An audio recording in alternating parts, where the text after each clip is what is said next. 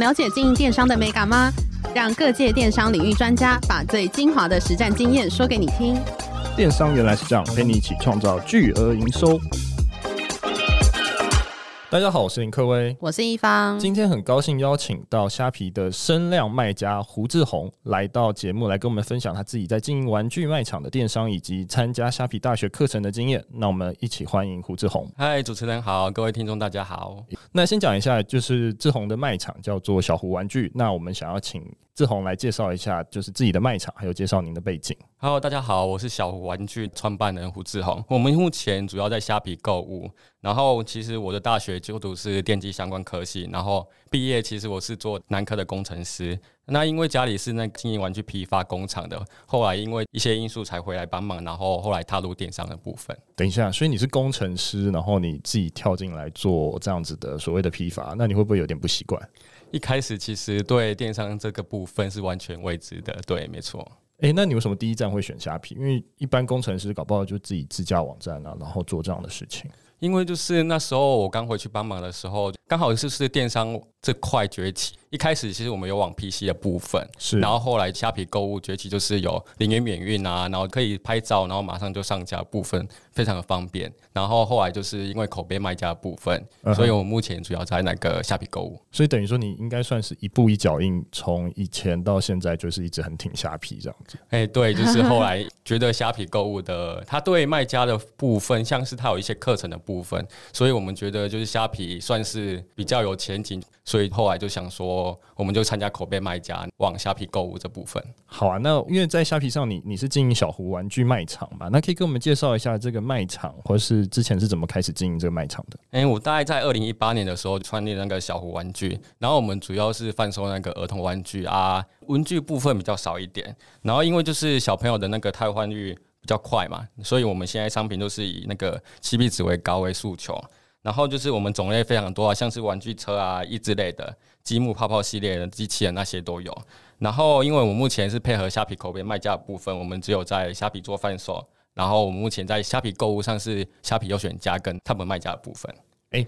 想要介绍一下，就是因为你刚才讲的口碑卖家，还有虾皮优选啊，这些有什么区别啊？可以让我们听众朋友大概知道一下吗？其实虾皮优选一开始是比较基本的门槛，就是你只要在每个月达到一定的订单数，现在应该是五十吧。我在第二个月的部分就大概达到了。然后他在今年又推出一个虾皮优选家，他需要在出货一点五天以内，然后就是聊聊回复率也要在九十趴以上，就是。它各个门槛算是非常高了。目前虾皮优选大概可能只有一至两成的部分可以达到，然后它可以让你的排名在比较前面，是，然后包括一些聊聊广播的部分，可以让你多一些功能，所以我们是尽量去争取的部分。然后在 Top 卖家的部分是各个品类的前一百名左右才能成为那个 Top 卖家。了解，了解。那想要问一下，就是因为你们家原本就是玩具批发嘛，那在开始就是进行这个虾皮网络卖家之后，有遇到什么样的困难，以及就是当时有做什么样的改变？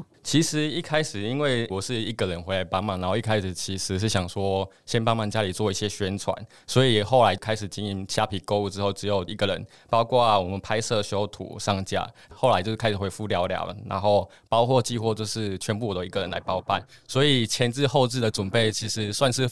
花了非常多的时间，然后就是包括那个商品的拍摄跟修图，大概就花了好几个月的时间。然后一开始啊，一开始经营，因为就是我们主要是为了工厂的曝光度，所以就是我们就只是把被动的商品放在那那个卖场上。然后那时候刚好遇到虾皮免运的部分，所以我们就发现，就是如果你在那个拍卖要凸显要竞争的话，要做一些行销的活动的部分。你们有做哪些就是行销的活动，或是你在虾皮的经营策略大概是什么呢？其实一开始我们就是用经营聊聊回复的部分，然后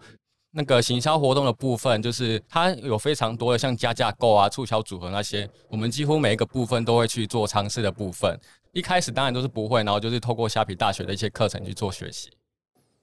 哎、欸，那我想问一下，就是在策略上面，像你刚才讲说聊聊回复应该是非常重要的嘛？那你有什么样的建议可以给听众朋友？假如说他已经在做虾皮，他有什么样的方式可以提高他的所谓的不管是排名啊或排序啊这类型的方法？其实我们我算是比较极端，就是一开始我们经营虾皮的时候，就是我手机都会一定会开到最大声，然后就不管听到虾皮的声音，我就会马上做回复，就包括那个洗澡我也会开到最大声，然后就是马上去做回复的动作，也包括电影呢。可是这部分是比较不好的，所以就是我们在聊聊回复率的时候，几乎都可以达到九十趴以上。透过就是你认真经营聊聊的部分，你可以增加那个不少订单，然后你慢慢的累积好评。哎、常常有人说就是聊聊回复啊，它转单率其实是高的。如果对你来讲，这这是真的吗？我觉得聊聊回复率非常的重要，因为现在的买家比如果做比较慢的回复的话，他可能就会去往其他的卖场。因为现在的不管是出货天数，买家都想要当天出货，或是马上获得到答案。如果你没有做回复，他可能会马上跑去别的卖场了。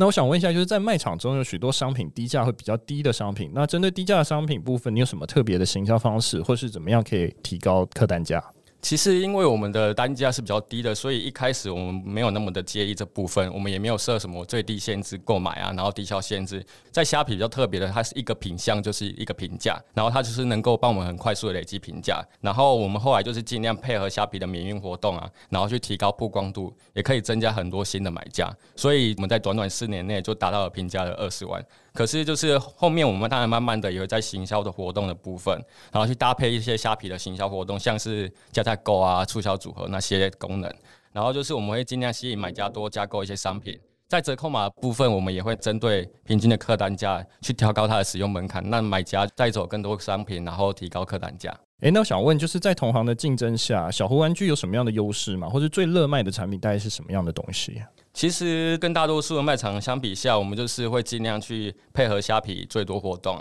像在二零一九年，我们有参加了直播免运，然后那时候就是可以让每家每天都有用不完的免运券，就几乎每天都有一两张。然后在二零二零年，我们也加入了虾皮的妈咪会员店家，现在就是它每个月都会有那个虾币的回馈券或是一些折扣码的部分，就是每个月都会多一些折扣码可以做使用。然后平常的一些曝光活动啊，像是我们的大档曝光的折扣码，然后还有一些现在虾皮最流行的虾皮游戏那些，就什么虾皮泡泡网，我们也都会尽量去参加，就是可以增加很多的曝光度。那呃，就是你有上过哪些课程去增加自己在卖场的能力吗？就是包含说虾皮大学有开设很多相关的课程。嗯，在虾皮大学，我们之前上很多的实体课程啊。像在那个行销方面，它有一些营销行销策略的，然后社群的行销，然后广告的部分，它有虾皮的关键字广告，然后在 FB，FB 也有它的投放广告的部分，然后后面它还有商品摄影啊、虾皮直播啊，就是更深入的这些，其实我们都有去上过。只是后来就是疫情的部分，现在就是开始一些虚拟的课程，它还是会有开一些直播，然后还有一些广告，就是比较进阶的部分，我们还是都会去上课。诶、那这个对你来讲有什么帮助吗？就等于说，你觉得上哪一个课对你来讲是可能真的对你们的业绩或者对你帮助非常的大？其实，在这个课程，大部分其实都是卖家可以用到。然后，其中就是有一堂比较深刻的是关键字广告，因为那是比较一开始的课程。然后那时候我们还没有接触过任何广告的部分，可以了解到啊怎么去挑选适合的商品啊，然后合适的关键字，你可以用比较低的出价，因为在虾皮它比较。特别的是，它的广告的部分是你用出价去竞争的，跟 FB 一样，然后可以用比较低的出价去获得比较高的广告效益。然后后来参加我们关键字广告比赛之后，就是在比赛那个月，我们的业绩几乎是之前没有用关键字广告的一点五倍，然后可以大大提升我卖场的那个曝光度跟销售量，每天都会有那个有关键字广告过来的客人。那你有试过就是电商直播的这个功能吗？以及大概成效怎么样呢？诶、欸，有，就是在二零二零一九年，就是虾皮直播免运，就是为了让买家有更多折扣码的部分，所以我为了就是能跟上那虾皮的趋势，就开始尝试直播。我觉得一开始最困难的就是需要跟粉丝面对面的互动，一直不间断的去想那个直播的内容。毕竟从以前就是不太擅长那个上台讲话的部分。是是是。那你觉得直播需要什么样的要素？我觉得直播最重要的就是要了解你的买家他需要的是什么，你的内容他们感兴趣才会花时间就是留下来观看，然后才会跟你互动，跟直播主互动。当直播间互动热络之后，大家才会跟着进来观看。了解，那你有什么样的经验可以分享？假如说当时你在做直播，有什么样的技巧？等于说会不会是送一些币啊，送一些券啊？它其实也会引起更多的直播的人来观看。其实，在一开始他推出直播的时候，他是没有什么虾币的部分。然后就是一开始我们当然是就是最基本的，跟大家一样，就是互动抽奖，做一些折扣券啊。我们卖场比较特别的是，我们会做一些要买家跟你互动，询问你的商品，然后我们才会把那个商品加入特惠。如果都冷落，就是没有对那个商品有兴趣，我们就说，呃，那这个部分因为大家没有兴趣，所以这部分我们就是没有加入特惠，就是不要让其他买家买到。所以买家如果就是对那个商品有兴趣的，大部分就会说话说，哦，对这个有兴趣，然后请我们介绍，我们就会把这个商品加入折扣券的部分。大家后来会积极的跟你做互动的部分。那因为呃，你们是做玩具产业嘛，那我们其实也比较少去接触到就是玩具相关电商的一些卖家。那想要请你介绍一下玩具产业大概热卖的商品会是什么，以及他们的相关需求会是什么，以及你们在开发的过程当中为什么会选择这个题材？哎，像我们在卖场上最热销的就是台湾好车队的热车车这部分，因为当初这个台湾好车队系列的厂商有来找我们，他们有各种。车类的，因为就是其实小朋友最喜欢就是车子部分，然后其中最热销就是乐色车。这个商品，就是他们最大的特点就是台湾的语音，它乐色车会有那个台湾乐色车特有的音乐，像是那个少女的祈祷啊，就给爱丽丝，然后就是因为它乐色车同时也刚好是小朋友最爱的车款，所以它就是变成我们卖场长期最热销，几乎可以占卖场的营业额可能总二十趴之类的。了解，所以等于说这个东西是你们自己去开发的吗？诶、欸，其实最主要是先厂商来找我们，然后就我们积极配合，然后厂商也觉得说，就是因为我们都会以他们的商品推出，然后做活动的部分也都是以他们家为主。诶、欸，那我想问一下志宏，就是你有没有发现有什么？也比较热卖的东西，然后发现有什么样的条件它会热卖吗？诶、像是卖场上有一个乌克丽丽，它是小朋友的乌克丽丽，就比较特别。它不是像其他玩具，就是没有音调，它是小朋友去学习调音调的部分，然后有高低音。然后它是比较特别，有水果的，就是特色。它有柳橙啊、奇异果、草莓、西瓜这些，所以就是常常变成一些节日啊，像圣诞节那些补习班啊、学校非常热爱拿来送小朋友的东西。它的价格也非常的亲民，只要五十几块就有了。超便宜的，哎、欸，所以就是在产品开发的过程当中，也是您在发想吗？还是你们大概的开发流程会是怎么样呢？其实，在产品的挑选，我们其实厂商就是会提供我们一些商品去做挑选，我们就是跟跟我们家人一起做讨论去挑选，然后当然一开始就是做一些先试卖，然后就试卖不错以后，就是我们会长期跟厂商配合的这部分。哎、欸，那我想问一下，就是因为志宏，你现在是有在虾皮大学授课吗？诶、欸，目前就是因为我时间大部分都花在经营卖场的部分，目前是没有。不过我们之后可能会考虑，就是看，因为虾皮大也有询问我们要不要当那个顾问或是虾皮导师的部分。那你主要到时候会是想要教哪一些产品或哪一些类型？我的部分我可能会比较希望就是做一些行销的工具的部分，因为就是在行销工具的部分，其实我每一个只要虾皮推出了功能之后，每一个。功能我都会去做尝试，然后每个部分都会去做测试。其实，在那个虾皮蛮多活动，蛮多老师都觉得就是这部分还不错的。诶，那我想问一下，因为虾皮有常常举办一些营队嘛，那可以跟我们介绍一下你参加过的营队吗？好，虾皮大学啊，目前有推出成成长营的部分，比较特别，就是可以让那个卖家去学习成长的管道。然后我们有参加了两届，然后成长营提它的官方资源非常的多，像是有关注的增粉活动，它就是会会那个在虾皮的首页曝光，然后买家可以去按关注，然后去获得虾币。所以光这个活动，我们增加了那个一万多个粉丝，哇，这么多，非常的多。然后后面还会有那个直播专属的曝光版位，就是让我们可以直播更轻松。它会在所有的直播置顶的部分，所以买家一进入录虾皮的直播，他就会看到你们，非常的棒。在营队期间也会有一个团队，然后老师会带领着我们参加那个这个成长营，然后他会针对你的卖场啊一对一的见解啊，然后给予专业的建议。然后期间也会跟那个团队的队友们一起交流，然后参加成长营各种的比赛，他会有丰富的奖励，像是关键字广告金啊，然后还有一些限时特卖等等等活动。然后像我们第二届。我们就拿到了团体关注成长率跟团体成长率的订单双冠军，在第三届我们也获得成长率的亚军，然后跟团体成长率的冠军，就是然后还有优秀卖场奖。我们拿到了这些奖励，就等于当初就是我们报名参加了超过那些奖励，我觉得非常的丰富。诶，那就是回过来，我还是还是想问一下志宏，就是你经营虾皮到现在，你有什么遇到什么样的瓶颈吗？或是觉得好像有什么误区要提醒我们听众？诶，我觉得在。虾皮过程中，因为大部分其实一开始大家都不是专门在电商这一块，因为其实在以前的学校没有所谓这个东西，大部分都是一开始先兼着卖之类的，